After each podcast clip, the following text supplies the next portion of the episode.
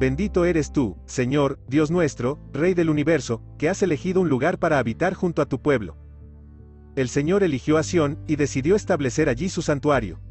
En este lugar viviré para siempre, aquí es donde quiero establecer mi trono. Salmo 132, versículos 13 y 14. Versión Reina Valera contemporánea.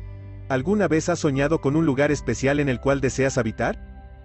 Puede ser que aún no hayas logrado ese sueño, posiblemente estés cerca de conseguirlo, o puede que ya lo tengas, y de ser así, es una gran bendición. Es triste saber que Dios desde un principio habitó junto a su creación, sin embargo, con la entrada del pecado y las elecciones del ser humano, no fue posible que continuará siendo así.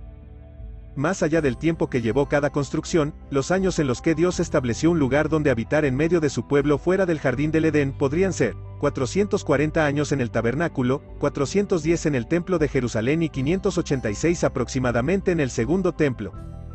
Ahora puedes pensar que el tiempo ha pasado y no ves aún cumplido el deseo de Dios de habitar nuevamente en medio de su pueblo. Hoy Dios quiere morar en el corazón de cada uno de nosotros.